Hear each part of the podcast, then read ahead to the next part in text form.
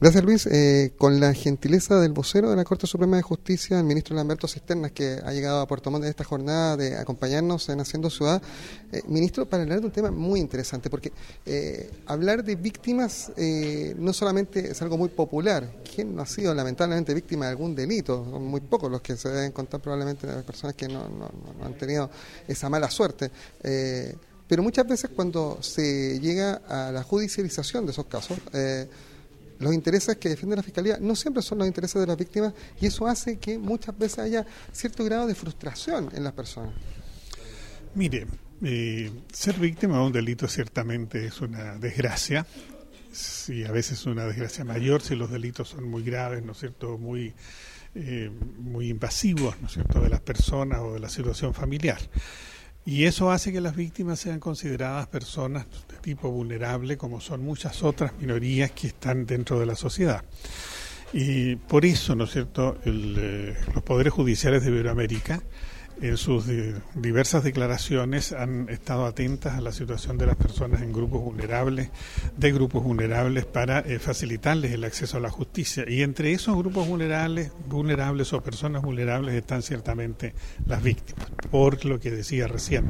Están en una situación muy desgraciada, ¿no es cierto? Han sufrido todos los embates de un delito y muchas veces no tienen atención. El problema práctico radica en, dos cuestiones. La primera es la conceptualización del Código Procesal Penal. El Código Procesal Penal considera como gran agente de toda la persecución penal al Ministerio Público. Eh, y el querellante, que es quien normalmente representa a la víctima, o la víctima transformada en actor dentro del proceso penal, para ser más preciso, tiene una participación relativamente secundaria. Y ese creyente, para tener una participación muy activa, necesita abogado. Y eso ya nos coloca en un eh, nivel en que es necesario contar con recursos para poder presentarse al tribunal y tener una participación activa en el proceso penal.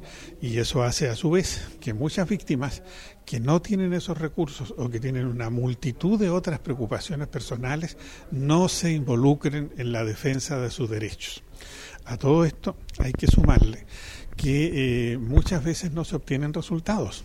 Porque si yo voy por la calle, ¿no es cierto?, y me distraigo con un llamado telefónico y pasa alguien corriendo y me quita el teléfono, es probable que eso quede ahí. Yo voy a ir a hacer la denuncia por el teléfono, qué sé yo, y si es institucional con mayor razón, pero no voy a obtener en la práctica resultados. Primero, yo no puedo salir corriendo detrás de esta persona porque puedo arriesgarme a caerme o cualquier otra cosa en esa oportunidad, cuando yo grite, el, ladrón ya va a dos cuadras, ¿no es cierto? Y si alguien va y roba en mi casa, va a pasar algo parecido. Entonces, las posibilidades que tiene la persecución penal en la práctica y más allá de la palabra son pocas. Son pocas. Tiene que tener algún punto de apoyo. Eh, si alguien llega a robar a la casa y un vecino vio que llegaron en un vehículo, que el tipo era con barba, etcétera, ya la policía tiene un pequeño eh, punto de apoyo, ¿no es cierto?, para investigar. Si le dicen que mire hay cámaras en el negocio de la esquina, tiene otra posibilidad, pero muchas veces no existen. Entonces, por eso la persecución penal fracasa, porque en los hechos y en la realidad los puntos de apoyo no son muchos. Y si hay, hay gente que no quiere participar, gente que no quiere involucrarse, gente que no quiere meterse en el asunto por no hacerse problema, porque sabe que si no lo van a citar varias veces o porque puede haber venganza. Hay una serie de, motivos de esa naturaleza. Entonces, aparece la necesidad, que se ha puesto de relevancia muchas veces en términos políticos, de que así como hay una defensoría penal pública, exista una defensoría de las víctimas. Es una, una, desigualdad tremenda, ministro, eh, que las personas que son imputadas tienen acceso a abogados gratuitos o que pueden cancelar después sus servicios, eh, a un servicio de altísima calidad como es la defensoría, que se equipara al nivel de investigación que hace la fiscalía, pero las víctimas quedan como en el aire, efectivamente, como decía usted, dependiendo de una acción privada, de una creencia privada, con un abogado privado pagado a su bolsillo. Claro, entonces eh, eso se postula para los efectos de mitigar los efectos que usted está señalando, ¿no es cierto? Que la persona siente una gran frustración y no tenga en definitiva ninguna posibilidad de, de acceder ella al juicio. Ahora, ¿para qué accedería una víctima al juicio? Para perseguir al delincuente Pero eso, desde acuerdo, de acuerdo, digamos, a la cuestión conceptual, es algo propio del Ministerio Público patrimonio exclusivo del Estado la persecución penal. Entonces, no se justifica, conceptualmente hablando, que la víctima entre, si ya está a cargo esto, de, del Ministerio Público. Segundo, para ser protegida. Una defensoría quizás a lo mejor no podría ser mucha protección porque la protección tendría que venir de parte de las fuerzas policiales o de otro tipo. Y finalmente, para obtener una indemnización, eso es una cuestión civil. Entonces, en el fondo, aquí no hay una cuestión estrictamente técnica, sino que una cuestión política. Vale decir, cómo respaldamos a esa víctima que se siente menoscabada y sin un apoyo del Estado en circunstancias que, según su punto de vista, este que fue el que le robó, que es el delincuente, ¿no es cierto?, tiene una protección inmediata del Estado y un apoyo. está, o la pelota está al lado de la cancha del Poder Judicial, derechamente es que el Poder Judicial no puede hacer nada, porque el Poder Judicial recibe en la sala de audiencia, aquí estamos en una sala de audiencia, a quienes están, ¿no es cierto?, ya constituidos. El Ministerio Público, la Defensoría, y si viene un querellante lo recibe igual, y a todos los escucha y toma en cuenta sus argumentos y los razona en la sentencia. Pero si la víctima no se presenta, el Poder Judicial no puede hacer nada.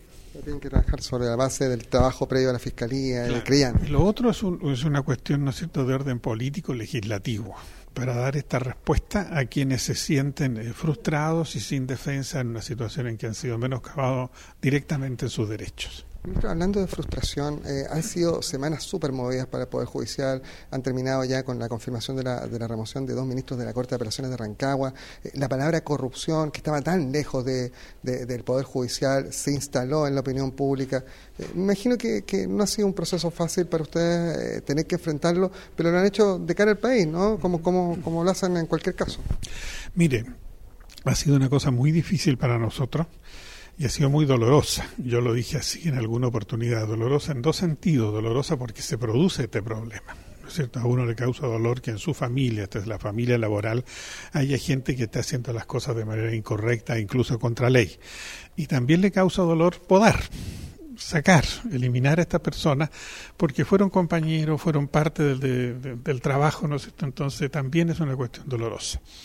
Yo no diría que se ha instalado la corrupción en el Poder Judicial. Yo no puedo sacarle a la gente esto de su cabeza porque eh, la imagen es muy fuerte y en consecuencia dice ya está corrupto el Poder Judicial. Es como si yo dijera, ¿no es cierto?, está corrupta cualquier institución porque un inspector o un funcionario fue sorprendido en alguna cosa las generalizaciones siempre son terribles, pero esto está instalado. Entonces nosotros estamos trabajando, trabajando primero para dejar claro lo de Rancagua, para apoyar a la gente interna del Poder Judicial en Rancagua y para apoyar a todas las jurisdicciones y destacar la necesidad de preocuparse permanentemente de este tema ético es claramente eso, un tema ético en el que además ustedes han, me imagino, impartido instrucciones o redoblado las instrucciones porque, porque la imagen para el Poder Judicial es algo muy importante, no por el hecho propio de la imagen, sino por la garantía, la confianza que tienen que darle a la población. Totalmente de acuerdo, y hemos hecho eso, ¿no es cierto? Y hemos dispuesto diversas medidas para que tengamos mayor publicidad, mayor transparencia, de tal manera que eh, no queden resquicios que permitan que la gente diga que están arreglados. No, las cosas se hacen de acuerdo a una secuencia, a un protocolo, que puede ser el, conocer el abogado, que puede informárselo a su cliente, que puede conocerlo el mismo cliente que llegue al tribunal, de manera que eh, no haya posibilidad de, una irregularidad. Algunas irregularidades siempre van a ocurrir porque, como lo he sostenido siempre, en, la cosa humana eso sucede lo que tenemos que hacer es estar alertas para reprimirlo y para que en definitiva la comunidad también pueda denunciarlo, porque eso es importante. En el último tema que nos interesa tratar con usted, eh, en las últimas horas usted sería poner paños fríos a esta suerte de discrepancia comunicacional con el Tribunal Constitucional.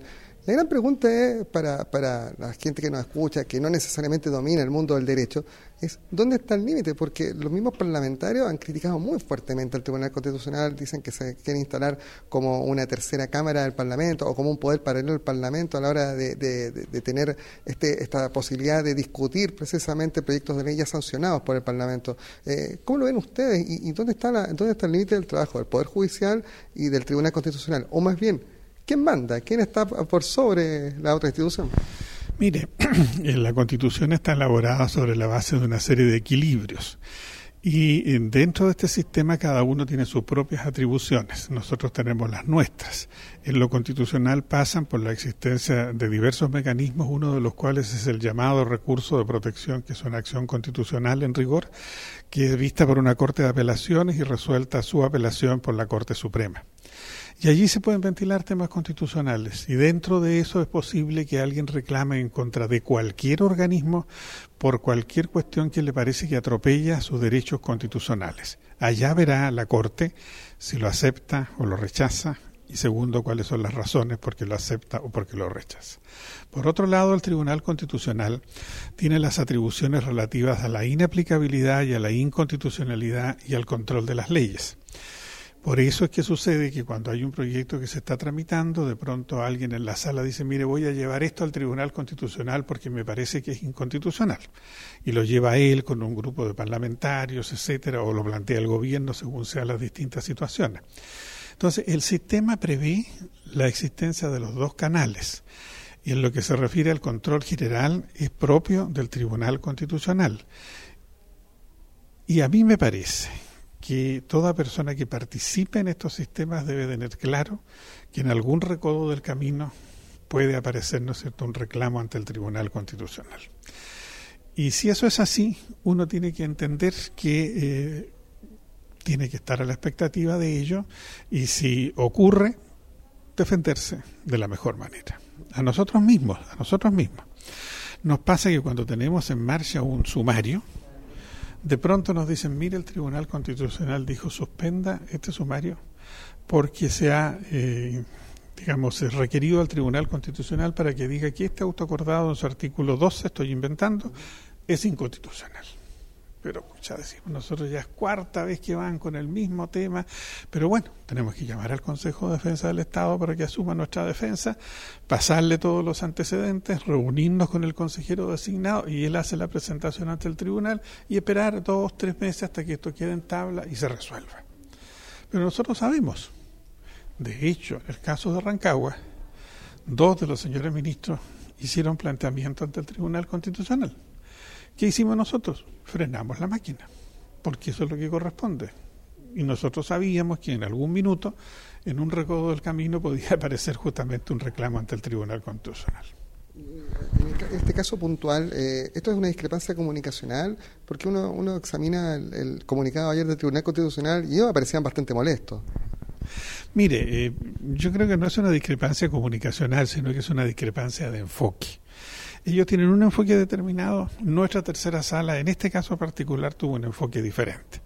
Y ellos reclamaron, están en su derecho de hacerlo, pueden hacer una declaración pública como la que hicieron, pero en definitiva a lo mejor esto no pasa más allá de ser este caso en que hubo un planteamiento de la Corte Suprema a través de una de sus salas en un sentido determinado a lo mejor mañana frente a situaciones relativamente parecidas, la verdad es que nunca todas las situaciones de la vida son iguales, pero pueden ser relativamente parecidas, la Corte tenga un pronunciamiento distinto.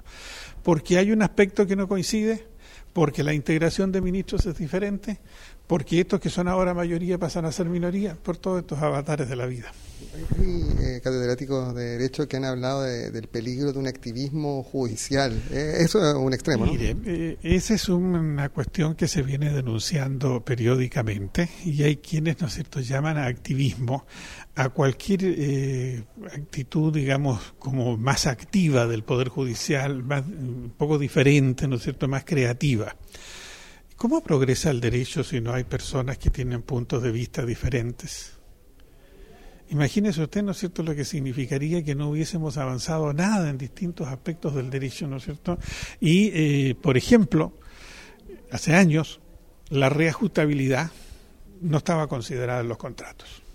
En un momento determinado se abrió camino la tesis de que no podía ser lo mismo una deuda contraída hace 10 años que si fuera contraída en este momento. Entonces se dijo la reajustabilidad está algo que está incorporado.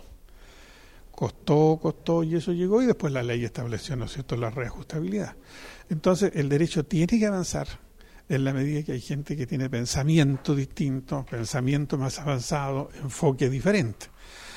Hay algunos catedráticos que han sido muy duros porque la sentencia de la Corte Suprema razona en un sentido diferente del que ellos habrían razonado. Porque si hubiese, si hubiese razonado de la manera que ellos dijeron, no sería activismo. Y eso, ¿no es cierto?, significa impedirle al otro de partida que emita un juicio. ¿Para qué voy entonces a un tribunal? Yo mejor coloco un robot que me vaya diciendo qué es lo que se tiene que resolver.